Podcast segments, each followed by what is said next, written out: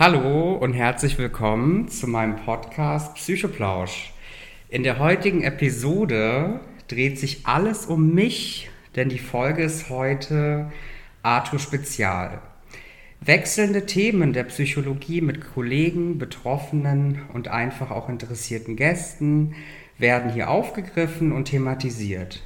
Ich freue mich heute auf den Psychoplausch mit meiner erfahrenen Kollegin und Freundin, klinischen Psychologin und Therapeutin in Ausbildung.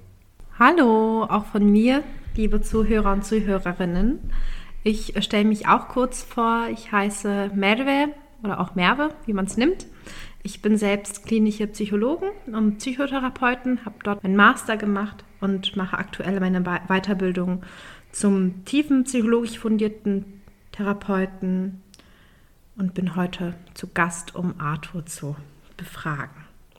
Sehr schön. Vielen Dank, liebe Merve.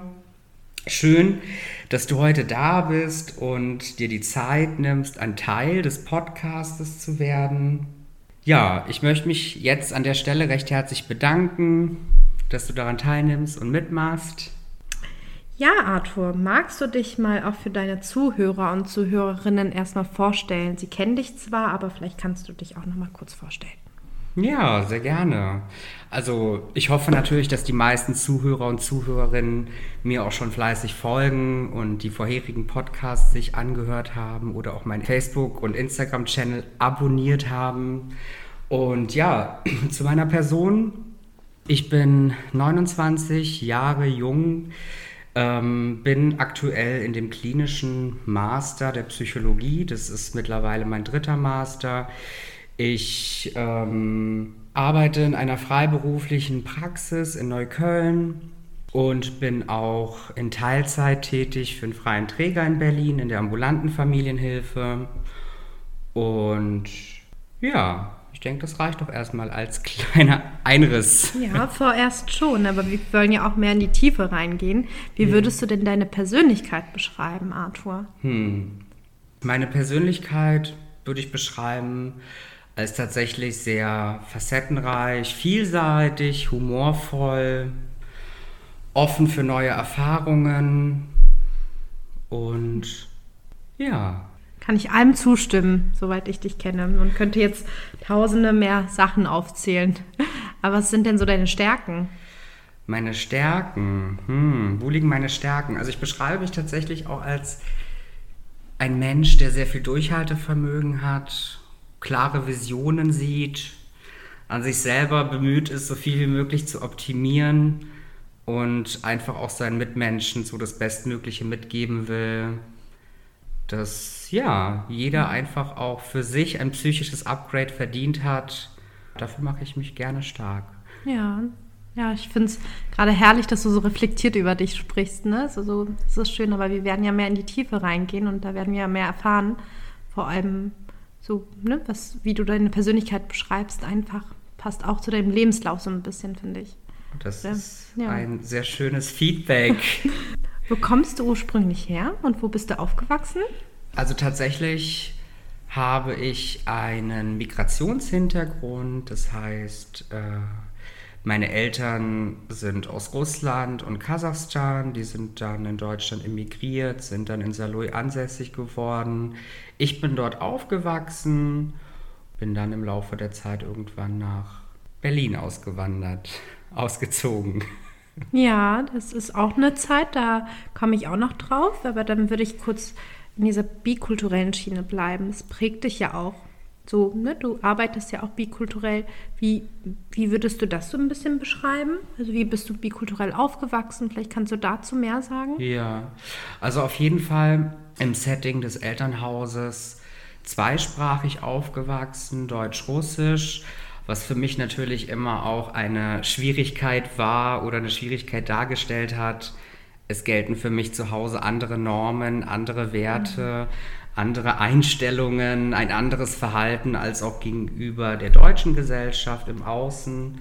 Dann die Sozialisation von Kindergarten, Grundschule, Schule und das, was man dann noch vorbereitend an Maßnahmen trifft, dann auch fürs Studium. Mhm. Das war schon auch immer ein ein Zwiespalt zwischen zwei Kulturen und man musste irgendwie beidem gerecht werden. Glaube, ich glaube, es ist teilweise auch ein Stück weit belastend im heranwachsenden Alter, aber im Nachhinein unglaublich dankbar und sehr mhm. wertvoll, diese Bikulturalität mitgenommen zu haben. Ja, schön. Also vor allem, du hast nochmal rückblickend gesagt, dass da auch Vorteile waren oder sind. Mhm. Wie kannst du das nochmal ein bisschen schildern, diese ganzen Vorteile, die das. Also ich glaube, das wird ähm, in der Wissenschaft ja auch heiß stark diskutiert, ja, welche Vorteile man eben auch hat im Sinne von dem Gedächtnis, von der Wahrnehmung, von der kompletten Umgebung einfach, die einen betrifft, dass man gewisse Situationen auch anders deuten oder anders äh, sich zurechtlegen kann, weil man die Vorerfahrung hat von anderen Kulturen und auch weiß, sich anders zu verhalten. Man hat auch irgendwie so ein schleichendes Verhalten, weiß so, okay, wie reagiere ich jetzt vielleicht in russischer Art und Weise oder wie reagiere ich in deutscher Art und Weise.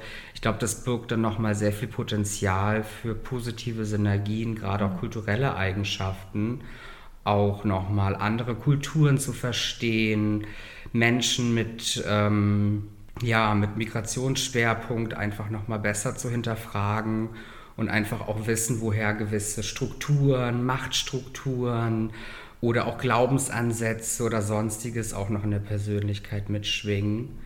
Weil meiner Meinung nach hat auch kulturelle Identität auch immer etwas mit Ausgrenzung zu tun oder auch Identifikation von gewissen Kulturstämmen, Ländern, Gemeinschaften, räumliche Aufteilung.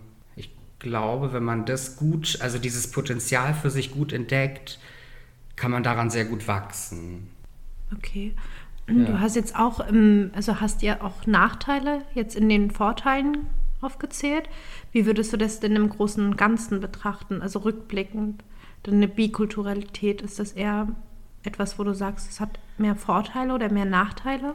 Oder kann man das gar nicht so speziell sagen? Ich glaube, es gibt Überschneidungssituationen zwischen den Vor- und Nachteilen wirklich gravierend für mich haben sich die Vorteile herauskristallisiert, einfach weil ich diese Vorteile gut nutzen konnte für mich, auch für die Offenheit von neuen Kulturen, etwas Neues zu entdecken oder sich auch für neue, also zu neuen Dingen zu stellen und zu offenbaren. Mmh ja, es ist eine interessante Frage, weil je nachdem, in welcher Perspektive man sich das anschaut, kann es natürlich auch ein gravierender Nachteil sein. Gerade wenn man auch sagt, Deutsch, Russisch aufgewachsen, wenn dann noch die Kategorie oder die Klassifizierung von Sexualität eine Rolle spielt, ist es natürlich dann auch irgendwo ein Nachteil, von der Peer Group, von der eigenen Familie nahestehenden mhm. aufgenommen zu werden auch in der Rolle als Mann. Hm.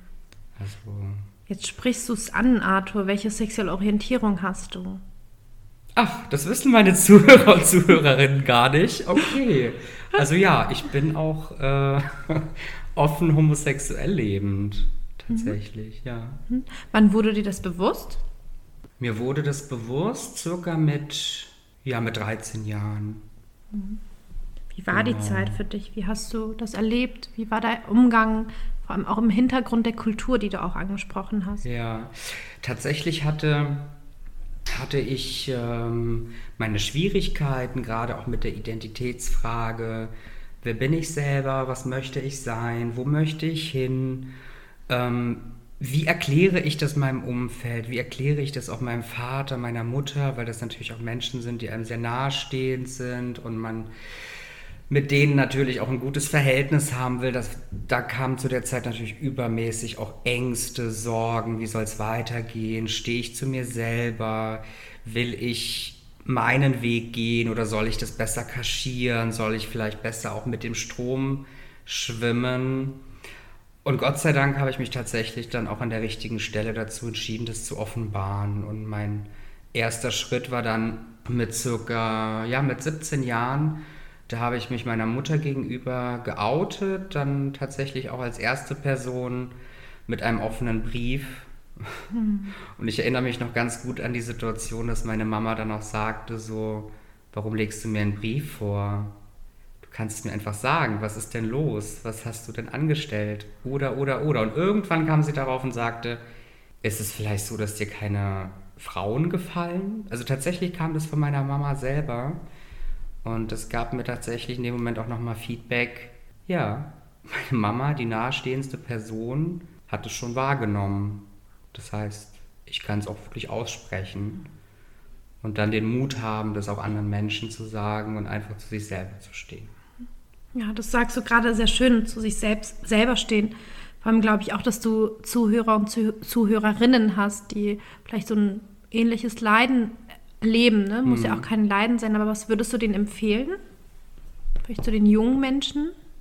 Ich würde jetzt rückblickend tatsächlich raten, auf jeden Fall offen zu sein, sich selber nicht zu streng nehmen, über sich selbst auch gerne mal humorvoll sein und lachen. Egal welche Normen existieren, egal welche Kulturen, egal in welcher schwierigen Situation man ist.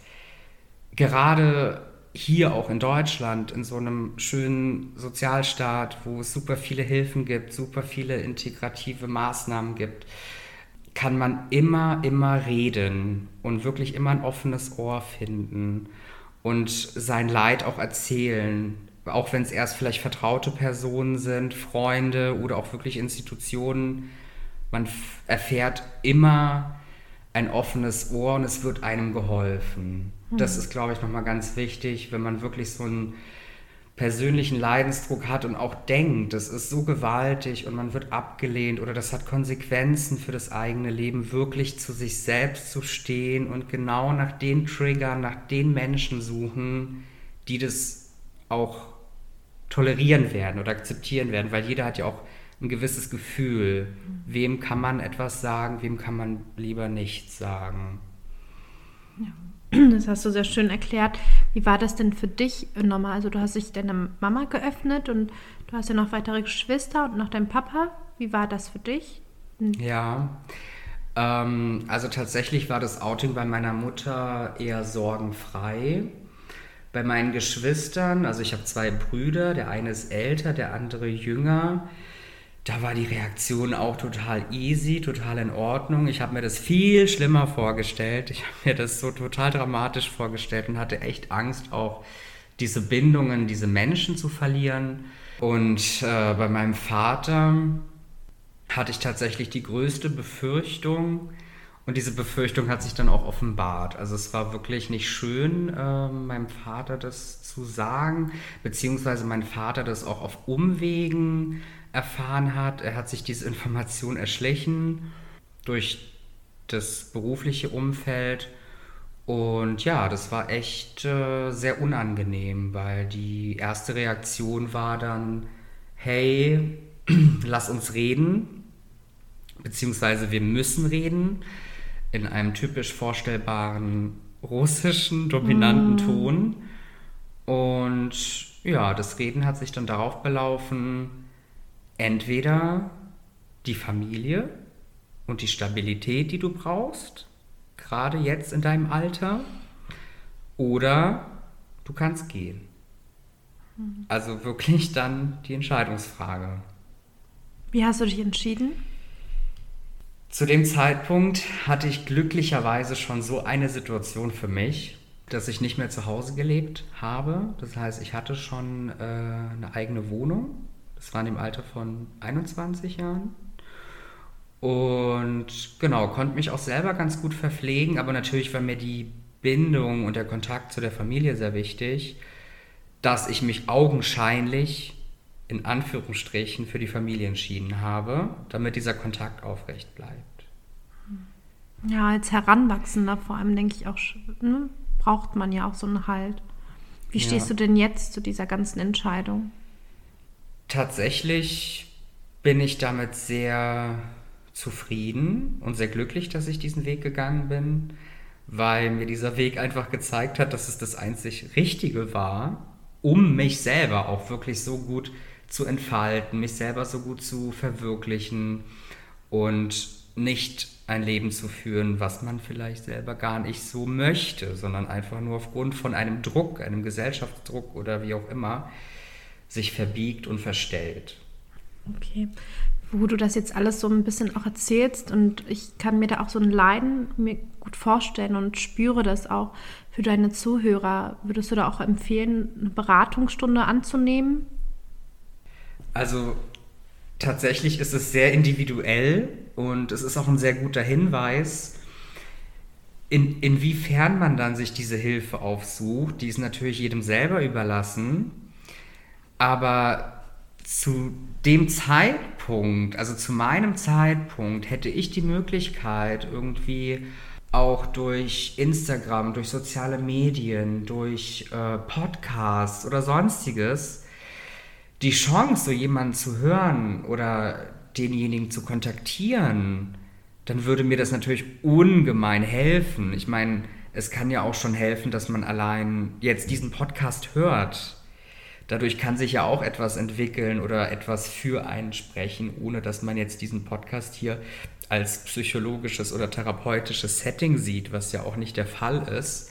Ich glaube, das kann helfen. Also unabhängig davon, ob ihr Zuhörer, Zuhörerinnen Interesse habt, auch ein Coaching, äh, psychologisches Coaching mit mir zu buchen, kann man das auch einfach mit ja, einem engen Freundeskreis teilen oder auch offene Beratungsstellen, die auch kostenlos sind oder Hotlines, die zur Verfügung stehen und sich da die ersten, ja, die ersten Schritte dafür ebnen für den Verlauf.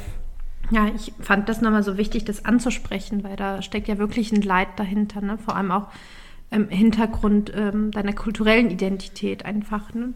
Ich weiß ja. ja. auch mehr darüber so, bin auch nicht mehr in die Tiefe reingegangen, deswegen glaube ich auch ein Ruf für, für Zuhörerinnen auch zu sagen, hey, ich hole mir auch Hilfe von außen, vor allem von jemandem, der erfahren ist in diesem Gebiet, glaube ich schon, dass das ähm, echt helfen kann.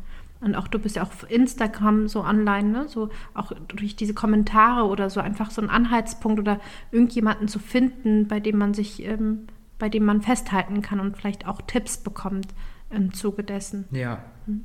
Genau. Dann würde ich das mal so ein bisschen abschließen, beziehungsweise nochmal fragen, wie Du bist wo aufgewachsen? Also diesen Leben, äh, die, die, diese Lebensphase einmal abschließen. Also du hast dich geoutet, es wäre schwierig für dich. Ne? Ja. Ne? Es ist immer so im Nachhinein so ne, in wenigen Worten zusammengefasst. Also ja. ne, es wäre schwer, es war leid, aber da steckt ja echt viel dahinter. Aber wo bist du aufgewachsen? Genau. Also da steckt noch viel mehr dahinter. Das heißt, äh, tatsächlich bin ich dann mit äh, 17, also auch kurz nach dem Outing zu meiner Kindesmutter, bin ich dann auch ja tatsächlich ausgezogen. Und ähm, ja, ich muss das ja nicht erwähnen, ne? russischer Haushalt, russische Traditionen, überhaupt osteuropäische Mentalität. Ähm, da gilt es prinzipiell schon als Tragödie, wenn man, ja, ich will jetzt nicht sagen vor der Heirat auszieht, aber auf jeden Fall ohne festen, weiß ich nicht, festen Wohnsitz, feste Familie, feste Planung auszieht, dass es irgendwie schon problematisch ist. Ja, und generell auch Jugendamt oder sonstige Institutionen wie auch Sozialhilfen, das ist natürlich auch ein absolutes No-Go in diesen kulturellen Welten. Das heißt, ähm, ich hatte zu dem Zeitpunkt eine relativ gute Freundin, die mit dem Jugendamt mal Kontakt hatte, aufgrund von einem eigenen Leidensdruck, von einer eigenen Geschichte. Und die hat, glaube ich, mir oft zugehört und konnte auch mein Ohr, also ihr Ohr dann auch nicht mehr so doll entlasten. Und sie meinte einfach, Mensch, geh doch dahin zu einer offenen Sprechstunde und erzähl denen mal, was los ist. Genau, dann habe ich halt eben meinen Mut zusammengepackt und bin zum Jugendamt und habe mich da dann gemeldet von wegen, habe denen nochmal meine Situation geschildert, was aktuell so los ist dass ich zu Hause keine Perspektive habe aufgrund der und der Tatsache, also aufgrund von der sexuellen Orientierung. Und genau, somit hatte ich innerhalb von einem Tag eigentlich mein ganzes Problem gelöst, welches ich hatte mit den ganzen Ängsten, Existenzangst, ähm, ja, wo soll ich unterkommen, werde ich Freunde haben, wer hat Rückhalt für mich, wer ist für mich da. Ja. somit in einer stationären Jugendhilfe angekommen.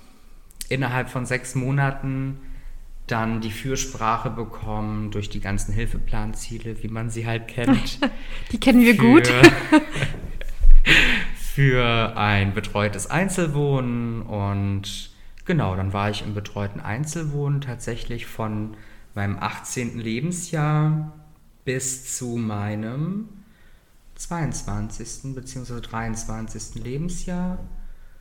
Und ja, nach diesem Hilfezeitraum, was tatsächlich auch vom Jugendamt unterstützt worden ist, hm. bin ich dann nach Berlin gezogen. Mit 22? Ja. Hm.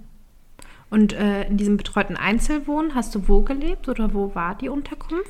Die Unterkunft war im Saarland und die erste Zeit bin ich in Saarlouis untergekommen, in einer kleinen Stadt im Saarland.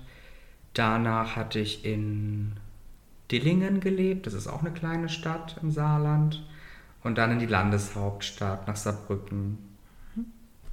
Genau. Wie kam es zu der Entscheidung zu sagen, ähm, Arthur 22 zieht in die Metropole Berlin? Eine spannende Frage jetzt, so nach sieben Jahren. Ich glaube, dieser Weg war für mich irgendwie prädestiniert. Also Schwierigkeiten mit der Familie, ständig auf der Suche nach irgendwie neuen Möglichkeiten und liebe Zuhörer, liebe Zuhörerinnen, das Saarland hat insgesamt eine Million Einwohner. Das ist das kleinste Bundesland in der Bundesrepublik. Oh Mann. Das heißt, man hat im Saarland nicht gerade viele Möglichkeiten, gerade auch mit einer gewissen vorbelastenden Geschichte, beziehungsweise auch mit einer großen Familie. Mein Vater hat ähm, acht Geschwister, die sind gefühlt alle im Saarland verteilt. Ähm, wirklich eine Riesenfamilie. Und man wird halt ständig auch mit diesem Thema konfrontiert, ja. Auf jeder Geburtstagsfeier oder auf jedem Event trifft man dann auch wieder die Familie und man merkt einfach auch, eine Ablehnung merkt ein Mensch. Wow. Wenn eine Ablehnung vorhanden ist, dann wird die auch durch Gestik und Mimik eben gezeigt und ich habe mich da nie wohl gefühlt. Deswegen kam auch der Gedanke, Mensch, du hast dein Abitur geschafft, neben dem Abitur hast du die ganze Zeit schon dein Geld verdient, hast in Diskotheken als Cocktail, Barkeeper gearbeitet, was könnte dich davon abhalten, nach Berlin zu gehen? Und dann bin ich los. Hab das noch meinem Bruder schmackhaft gemacht. Und dann sind wir zusammen nach Berlin los, als Abenteuerexperiment. Ah, hattest du noch so deine Ressource, deinen Bruder, also so? Genau, mhm. zum Glück, zum Glück dann auch noch, ja. Ja, ja dann würde ich auch so gerne mal erfahren, Arthur, wie es dich ähm, dazu erschlagen hat, ähm, in die Richtung von Psychologie zu gehen. Wie kam es dazu? Hm. Warum habe ich angefangen, klinische Psychologie zu studieren? Hm. Gute Frage. Übrigens, ganz kurz an der Stelle, liebe Zuhörer und Zuhörerinnen, es ist für mich total ungewohnt, in dieser Rolle des Interviews zu sein. Ich hoffe, man merkt es nicht. Das machst du toll. Genau, also Psychologie. Warum Psychologie? Ihr habt ja jetzt auch rausgehört, dass ich dementsprechend auch einen schwierigeren Werdegang hatte. Das heißt, wenn ich noch ein bisschen mehr aus der Trickkiste erzähle, habe ich tatsächlich nach der Grundschule, im Saarland sind es vier Jahre in der Grundschule, bin ich erstmal auf das Gymnasium gewechselt, einfach aus dem Grund, weil eine sehr gute Freundin von mir aufs Gymnasium gegangen ist.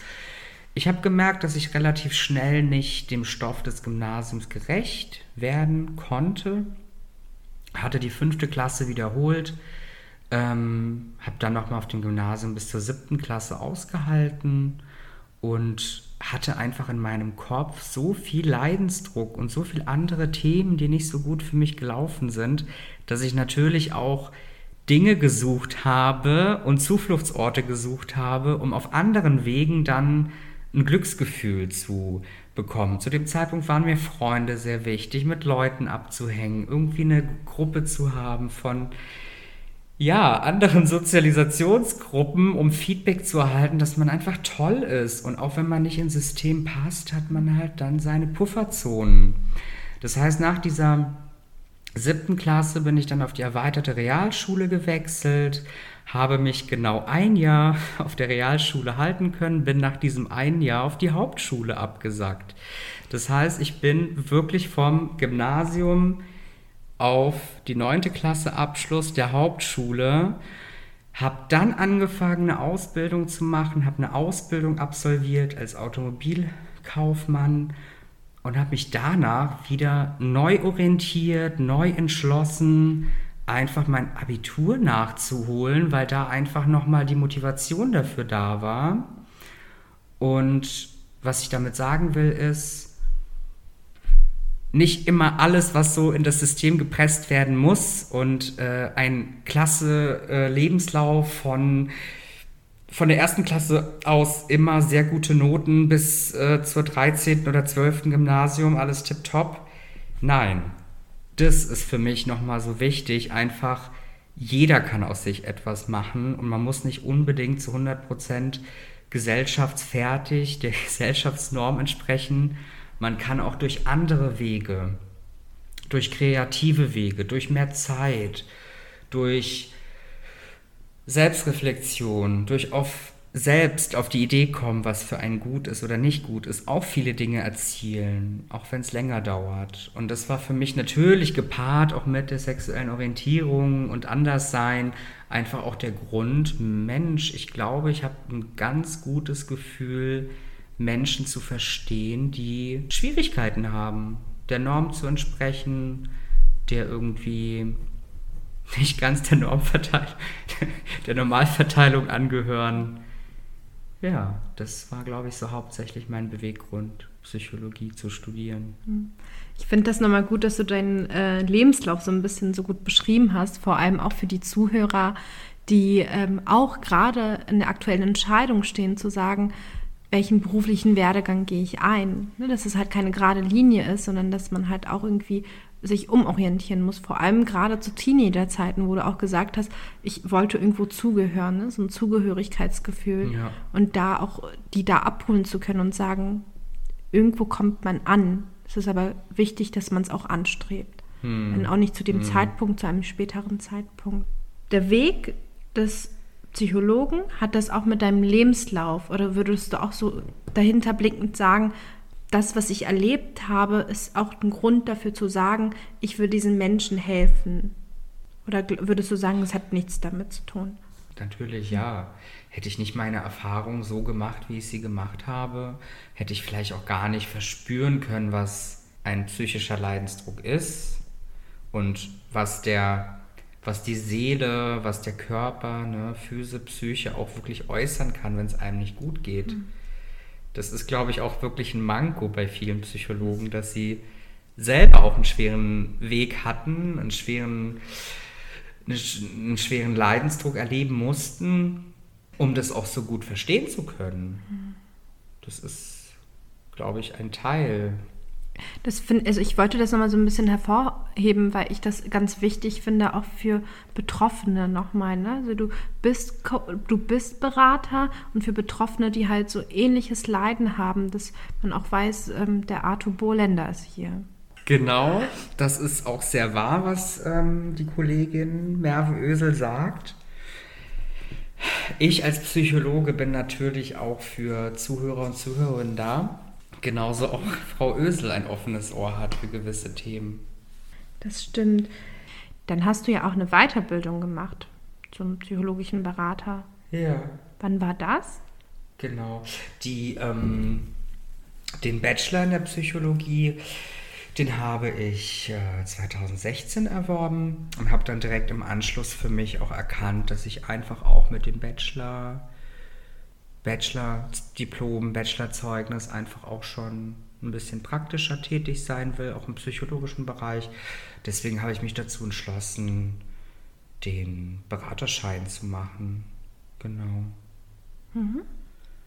Und wann hast du deine Praxis gegründet? Die offizielle Gründung ist in dem Sinne ja die freiberufliche Tätigkeit als Psychologe. Die Anmeldung fand bei mir unmittelbar nach dem äh, Zertifikat zum psychologischen Berater statt. Das heißt, es war im Jahr 2017, circa mhm. April. Okay. Genau. Dein beruflicher Werdegang ist ja, ähm, ja ziemlich farbig, könnte man ja sagen. Du hast äh, Automobilkaufmann, hast du erlernt, hast du gesagt, dann hast du dein Bachelorstudium gemacht. Da haben wir uns auch kennengelernt. Und dann. Stimmt, ja. genau, und dann warst du ja auch ähm, für mich weg. Ne? Wir haben 2016 unser Bachelor abgeschlossen und dann bist du ja weg gewesen. Wo warst du denn da? Ja, also nach dem Bachelor bin ich erstmal weg gewesen, in dem Sinne, dass ich dann diesen psychologischen Berater gemacht habe und habe dann auch ein Jahr ähm, in der stationären Jugendhilfe gearbeitet mit ähm, Flüchtlingen ähm, in der stationären Jugendhilfe. Und das hat mir auch nochmal Mehrwert gegeben in der Arbeitsform, das mal kennenzulernen, das zu sehen, auch welche Schwerpunkte gerade geflüchtete Menschen haben, welche Schwierigkeiten sie haben mit der Sprache, die Sprachbarriere, die Angst, auch die Kriegserfahrung. Natürlich waren die dann auch alle so ein bisschen traumatisch ähm, belastet. Das war eine Herausforderung, hat mir aber auch viel mitgegeben für meinen weiteren Werdegang. Genau, und danach habe ich mich entschlossen, Mensch, ich will was ganz Aufregendes machen. Und die Psychologie hat tatsächlich immer so standardmäßig gelehrt und man hat irgendwie seine Psychologenbrille auf und denkt ganz oft in Störungsbildern und klinisch und das war mir einfach in dem Moment ein bisschen zu viel Psychologie. Deswegen habe ich mich dazu entschieden, einfach auch mal einen Studiengang zu machen, der anders ausgelegt ist. Das war dann tatsächlich der Doppelmaster, ein Doppelmasterstudiengang zwischen der Universität Passau in Wirtschaftswissenschaften der Universität, äh, die türkisch-deutsche Universität in Istanbul in Sozialwissenschaften.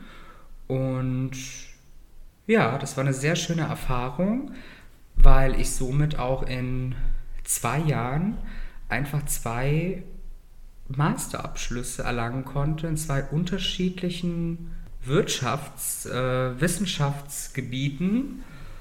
Und das hat enorm Mehrwert. Auch gepaart natürlich mit der Erfahrung, kulturell anders sein zu dürfen, beziehungsweise kulturell einfach was Neues zu sehen. Und für mich war die Türkei einfach bis zu dem Tag auch noch ein Land, das für mich nicht greifbar war. Also klar, man hatte hier in Berlin auch immer schon viel Kontakt mit ähm, türkischstämmigen Mitmenschen. Ja, ich meine, Türken sind ja auch sehr viel in Berlin vertreten.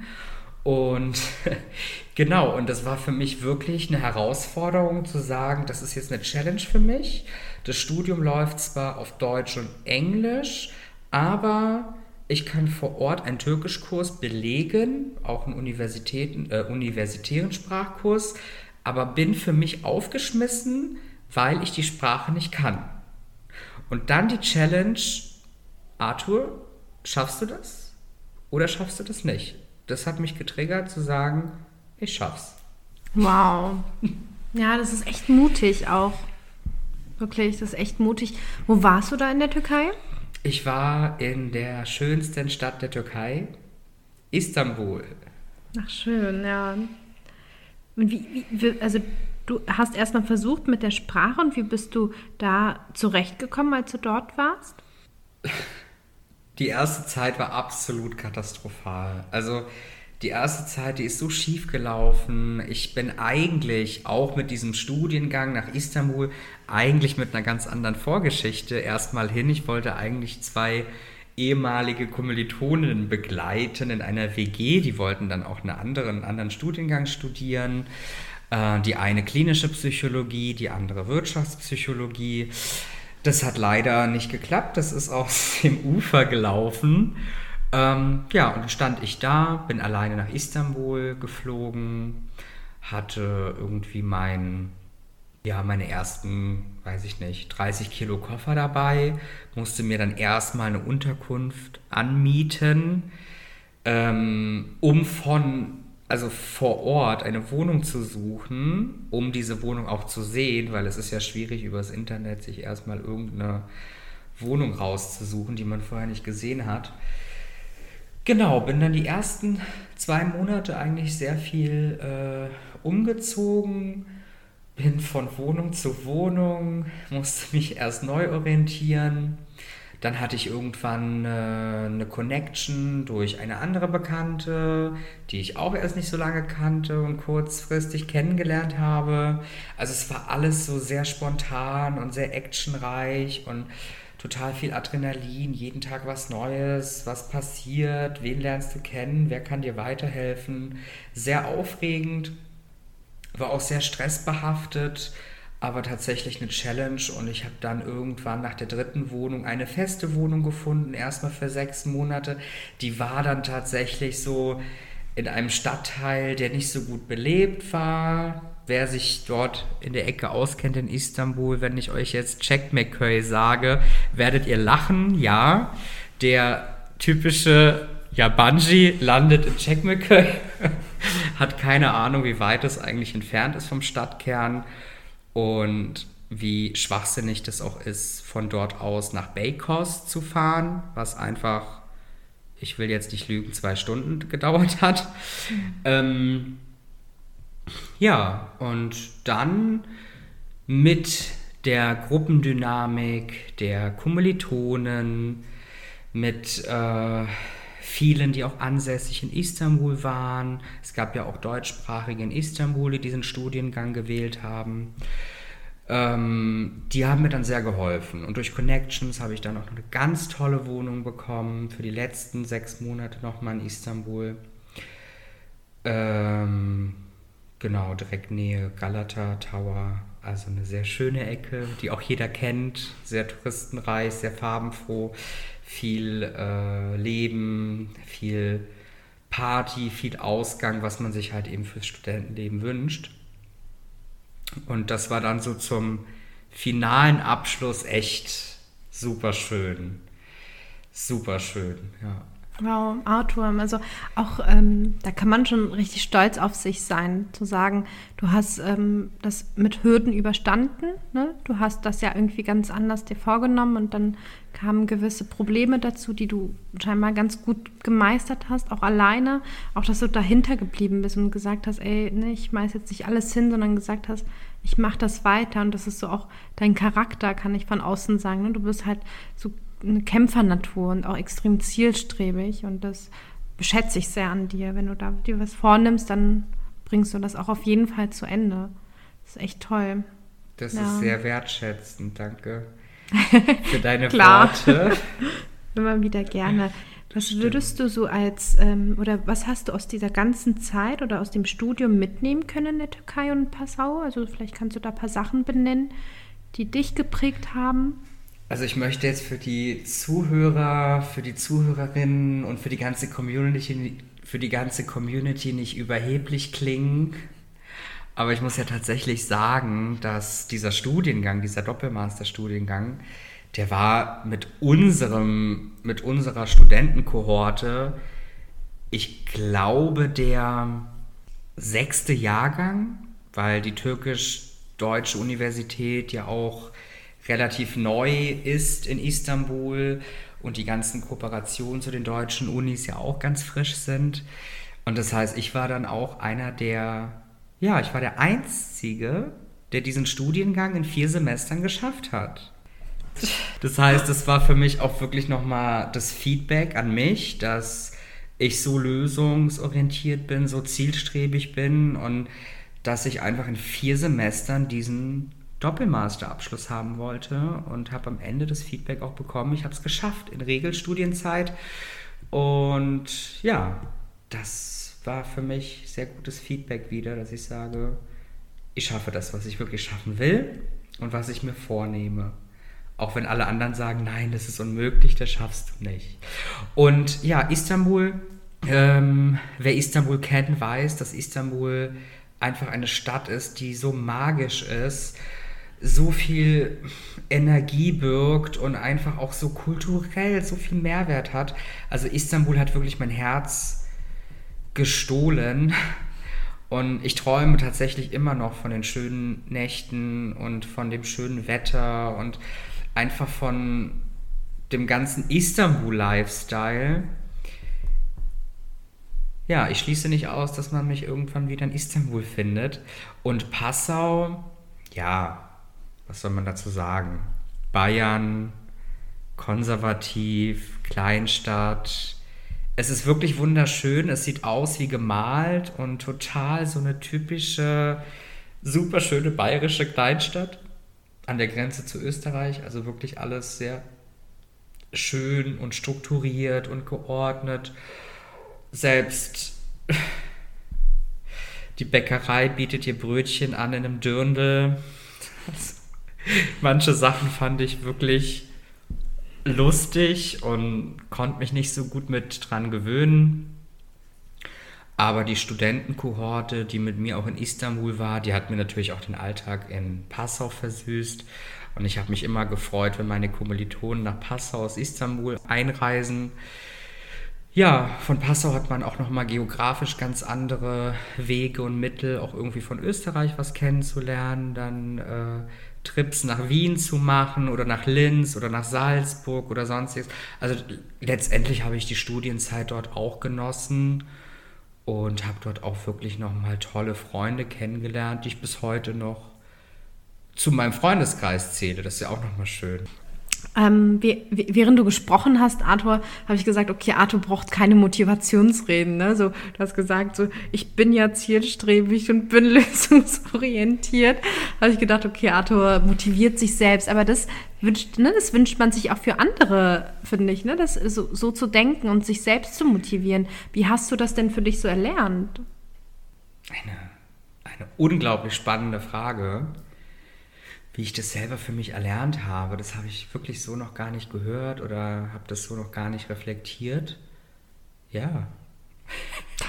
Ich würde ich würd sagen, einfach die Gesamtheit der Geschehnisse, also das, was ich für mich einfach erlebt habe, bei jedem kleinen Step in meinem Leben, Schritt für Schritt, was man ja auch immer sagt, es ist alles immer ein kleines Teilziel bis zum gesamten Großen ich hatte unheimlich gute, unheimlich gutes Feedback für kleine Dinge, die ich erreicht habe für mich.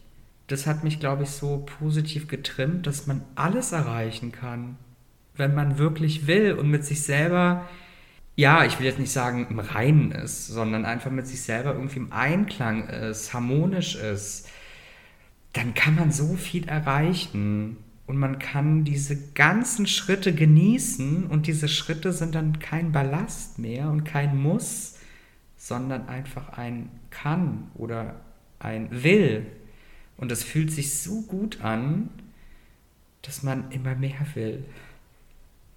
Ja, das heißt also, das ist ja auch eine schöne Motivationsrede für, für diejenigen, die jetzt irgendwie dran sitzen und einen Podcast hier hören, sich selbst zu ermutigen, man kann alles erreichen im Leben, nur wenn man es selbst möchte. Ja. Ich denke halt auch, wenn von außen ist eine Motivation auch gut, ne? kann einem gut pushen, aber eigentlich ist man selbst der oder diejenige, die da auch etwas anstrebt und sich auch selbst eigentlich immer motivieren sollte. Ja. Mhm. So, Arthur, jetzt hast du gesagt, äh, Bachelorstudium in Psychologie, das war dir zu viel klinisch. Dann hast du deinen Doppelmaster und wo bist du jetzt drin? ja, Jetzt muss ich dafür gerade stehen, was ich vorhin gesagt habe. Ja, also ich glaube, es war nicht so die Perspektive, oh Gott, ich muss vor der klinischen Psychologie flüchten, sondern einfach, Mensch, ich will einen ganzheitlichen Ansatz haben.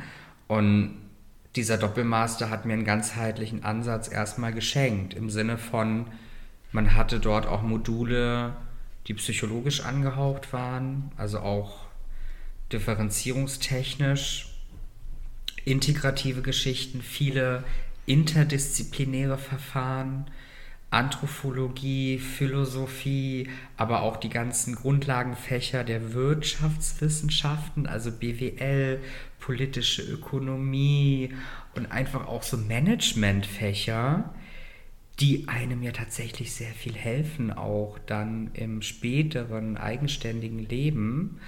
Und das hat mir sehr viel Mehrwert verschafft. Ich hatte auch einen sehr interessanten, spannenden Einblick ähm, im, ja, im Managementbereich von Käsbohrer, Tirsan, wenn das jemandem sagt. Das ist eigentlich eine ganz große LKW-Anhängerfirma in Deutschland gewesen. Die wurde aufgekauft von der türkischen Firma Tirsan. Dort ist jetzt der Sitz in Istanbul. Und dort habe ich mich dann auch mit einer Managementfrage beschäftigt, und zwar mit der interkulturellen Kommunikation zwischen einem ursprünglich deutschen Headquarter und einer türkischen Firma. Also wie kommunizieren irgendwie zwei Kulturen, zwei Firmen miteinander, wenn die Inhaberschaft gewechselt ist im Laufe der Jahre von dem deutschen Land zu dem türkischen Land und wie gehen die Mitarbeiter damit um, dass plötzlich die Macht und die Kommunikation von türkischer Seite kommt, nicht mehr von deutscher. Und wir haben da wirklich ganz spannende Beobachtungen gemacht, die natürlich auch aus psychologischer Sicht sehr wertvoll waren, weil man da natürlich auch Verhaltensbeobachtungen anstellt. Man hat irgendwie seine Interviewleitfäden, die man vorbereitet. Da gibt es ganz viele Überschneidungen auch zu dem grundlegenden Fach der Psychologie. Ja, und nach dem Doppelmaster stand ich eben auch vor der Entscheidung, was willst du weitermachen? Zwischendurch hatte ich die Bekanntschaft und die Erfahrung mit der Talk Now Company. Die wollte ich eigentlich nicht so ausgiebig erwähnen in dem Interview. Ähm, aber ich habe bei Talk Now ja auch länger gearbeitet und habe durch Talk Now natürlich auch meine Online-Coaching-Erfahrungen gesammelt. Das heißt, ähm, dieses Startup wurde auch so gesehen äh, ja, mit installiert, mit organisiert von meiner Person. Ähm, genau, und ich habe relativ äh, schnell gemerkt, dass ich dort in diesem Startup keine Zukunftsvision wahrnehmen kann. Das heißt, ich kann mich da nicht festigen, weil das Startup natürlich auch seine eigenen Probleme hatte, wie Finanzierung, Stabilität, gibt es einen Investor, gibt es keinen Investor. Ähm, ja, das heißt, ich konnte dort keinen Fuß fassen und habe mich ziemlich schnell wieder umorientiert und bin ziemlich schnell wieder zu meiner klinischen Psychologie zurück und habe mir vorgenommen, den dritten Master zu machen und den klassischen Weg zu gehen zur Approbation in der Psychotherapie. Und bin mit der Entscheidung sehr glücklich, weil ich einfach für mich ja auch kennengelernt habe, alles, was ich erreichen möchte, das erreiche ich auch, weil alle Ziele sind einfach möglich und man soll sich nicht unterkriegen lassen. Hast du nochmal gut zusammengefasst. Also, was du auch vorher erzählt hast, also sei es Management, diese Managementfrage finde ich auch ganz interessant, vor allem auch wenn sich äh, der deutsche Arbeitgeber mit dem türkischen ähm, wechselt, vor, vor allem auch, weil, glaube ich, das auch zwei Gebiete sind, die eine ganz andere ähm, Arbeitserlebensweise haben oder Denkweise, so wie sie in ihrer Arbeitshaltung sind. Und äh, Talk Now auch eine ganz interessante Geschichte als Berater dort tätig zu sein in diesem Startup und auch viel mehr drin zu stecken. Ne? Du warst ja nicht nur Berater. Und dann aber doch die Sehnsucht nach dem klinischen Master Psychologie doch ganz groß gewesen, ne? ja. ne? irgendwie doch da reinzuschlagen. Also mir wäre es nochmal so wichtig, vielleicht irgendwie, du machst ja ganz viel, ne? Vielleicht mal so nochmal zu benennen, was machst du aktuell beruflich? Und was bist du? Ja, du guckst gerade so. Ich meine, du machst halt auch ganz viel so, ne? Das auch, vielleicht, ich denke halt, dass die Zuhörer und auch Zuhörerinnen ja. dich kennen und auch wahrscheinlich wissen, der Arthur, der ähm, auch bei Instagram ist oder halt hier seinen Podcast hat, aber du machst ja viel mehr oder das, der seine Praxis macht. Kannst du uns da nochmal mehr aufklären? Okay, dann versuche ich das mal kurz und prägnant zusammenzufassen. Das fällt mir mal sehr schwer, weil ich wirklich gerne viele Dinge tue.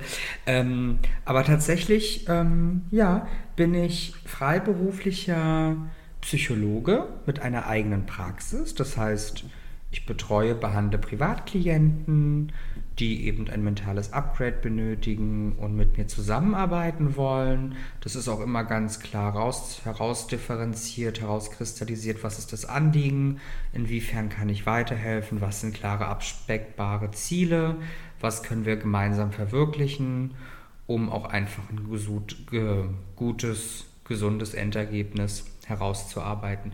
Genau, das ist das eine Standbein. Das zweite Standbein wäre die ambulante Familienhilfe von äh, einem freien Träger hier in Berlin. Da geht es hauptsächlich darum, dass wir im Bereich klinische Psychologie mit Substanzmissbrauch arbeiten und Kinderschutzfällen. Genau, das ist das zweite Standbein. Das dritte Standbein ist, ich bin äh, auch Dozent der Psychologie im Studiengang Soziale Arbeit. Und ja, ich glaube, das sind aktuell die Dinge, die ich beruflich mache, kurz und knapp zusammengefasst. Natürlich bin ich in der Praxis dann auch dementsprechend Jungunternehmer, habe dann auch dementsprechend wechselhaft auch Angestellte, Praktikanten, mit an Bord, die mich unterstützen, um gerade auch die Geschichten für Podcasts, Social Media oder auch Praxisalltag mit zu strukturieren und mit aufzubauen. Ja, das würde ich, glaube ich, zusammenfassend sagen, was ich aktuell arbeite und wie ich arbeite.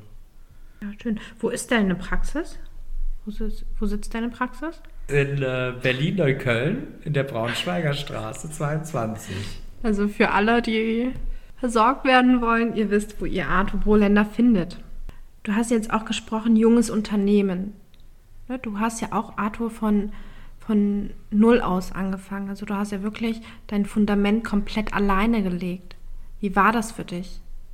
Enorm anstrengend, energieraubend, aber immer mit einem positiven Gefühl von, das mache ich für mich, das ist ein großer Traum von mir, eine eigene Praxis zu haben, eine eigenständige Praxis. Genau, das ist alles viel Arbeit, viel Fleiß, was aber einem auch doppelt viel Feedback zurückgibt, weil die Arbeit mit jedem einzelnen Klienten ist sehr wertschätzend ist sehr motivierend. Eine, es ist eine hohe Veränderungsbereitschaft gegeben. Die Klienten nehmen für sich viel mit. Ich natürlich persönlich aus jeder Sitzung auch. Ja, sehr wertvoll. Und welches Ziel verfolgst du mit deinem Projekt Psychologe Bohländer? Welches Ziel verfolge ich? Also mein Ziel ist natürlich, Aufklärungsarbeit zu leisten und ja, eine Community zu haben, in Austausch zu gehen von Podcasts, Workshops, wichtige Topics, Einblicke, Weiterbildungen, Input und psychologisches Wissen verteilen. Genau, es ist natürlich auch für mich ein äh, gewinnbringender Prozess, auch für später, wenn ich dann eben auch vielleicht durch Approbation der Psychotherapie dann auch nochmal in anderer Form mein Angebot darbieten kann und darstellen kann. Ich lerne sehr viel aus diesem Projekt. Ich lerne auch noch mal viel mehr Durchhaltevermögen, Standhaftigkeit, wie ist, das, wie ist der Umgang mit Angestellten, wie ist es plötzlich auch Praktikanten zu haben, wie ist es diese anzuleiten, welche Bedürfnisse haben diese, wie bin ich als in Anführungsstrichen Jungunternehmer Chef, wie bin ich da resilient genug, wie kann ich damit umgehen. Also man wächst unglaublich viel mit diesen Projekten und jeder einzelne Post bei Instagram, jede einzelne Story bei Instagram hat ja so viel Arbeit und so viel vorheriges Brainstorming und Recherchieren und Aufarbeiten. Das Design, jedes, ne, alles, was man veröffentlicht, das ist ja alles Passion Das ist alles Leidenschaft und es macht unheimlich viel Spaß. Das ist wirklich alles nicht nur Arbeit. Ich würde noch mal so abschließend äh, vielleicht noch mal fragen, was ist denn, mh, mm, was macht dir am meisten Spaß in der ganzen Arbeit? Also du machst viel und was macht dir am meisten Spaß? Kann man gar nicht so sagen, weil alles deine Leidenschaft ist, ne? Es ist halt echt schwierig wahrscheinlich, ja. Es ist eine sehr schwierige Frage. Also tatsächlich kann ich eigentlich ganz einfach nochmal für die Community darstellen. Meine Arbeit hat zwar viele Bereiche, aber ich glaube, das Entscheidende ist, der eine Teil meiner Arbeit beschäftigt sich mit Menschen, die intrinsisch motiviert sind, selber was zu verändern. Und der andere Teil meiner Arbeit ist, man arbeitet mit Menschen zusammen, die staatlich bedingt Auflagen erhalten, etwas zu erfüllen. Liebe Community, ihr dürft dreimal raten, was für mich einfacher ist. Natürlich ist es mit Menschen viel einfacher zusammenzuarbeiten, die eine Veränderungsbereitschaft an den Tag legen die bereit sind, an der eigenen Psyche zu arbeiten, gewillt sind und für sich selber auch ein Investment wählen, für die eigene Psyche präventiv vorzusorgen, an sich zu arbeiten, Interventionen anzunehmen, Psychoedukation zuzuhören, sich Notizen zu machen und man einfach auch diese Passion sieht in der Person. Das ist ein klares Flow-Erleben, da ist ein Wille da das gibt mir auch so viel Feedback, so viel positive Wertschätzung. Und dann zur anderen Seite, beziehungsweise auch die Studenten in der sozialen Arbeit, die Studenten, die wirklich sich auch verwirklichen wollen in ihrem Berufszweig und dann auch psychologische Arbeit hinterfragen, was lernen wollen, das gibt einem ja auch ein positives Feedback. Und zum anderen die staatlichen Klienten, die unter Auflagen arbeiten. Und da ist natürlich nur eine bedingte Veränderungsbereitschaft gegeben, beziehungsweise gar keine. Und die Arbeit ist weniger wertschätzend, die ist eher fordernd, mit einem starken Durchhaltevermögen, sich durchsetzen bei den Familien, gewisse Dinge einverlangen, gerade im Bereich Substanzmissbrauch und Kinderschutz besonders gefährlich auch eine Erfahrung. Mhm. Auch in meinem, in meinem Interesse in einem klinischen Setting. Mhm. Annähernd klinisch. Ja. ja, das ist auf jeden Fall ein Unterschied, ob man im Zwangskontext arbeitet oder auf freiwilliger Basis. Und ähm, in der Familienhilfe muss man, glaube ich, auch nochmal betonen, wir sind oder wir vertreten die Interessen der Kinder so und das ist nochmal was anderes, als äh, wenn Klienten wahrscheinlich zu dir kommen und sagen, ähm, der Schuh drückt hier, auch wenn sie es nicht richtig benennen können, als wenn wir uns für Kinder einsetzen, wo wir die Eltern eigentlich dazu motivieren müssen, mit uns ähm, zusammenzuarbeiten und auch eine gewisse Veränderung vorzulegen. Mhm. Das ist auf jeden Fall beides sehr interessant. Und du hast recht, eines wahrscheinlich weniger wertschätzend als das andere. Also ich würde mich hier auch an dieser Stelle bedanken. Danke dafür, dass du mich eingeladen hast. Danke, dass ich ähm, die Fragen stellen konnte und danke dafür, dass du die auch so offen und ehrlich beantwortet hast. Auch wo es auch sehr persönlich darum ging, dass du da auch sehr offen warst und auch so reflektiert bist.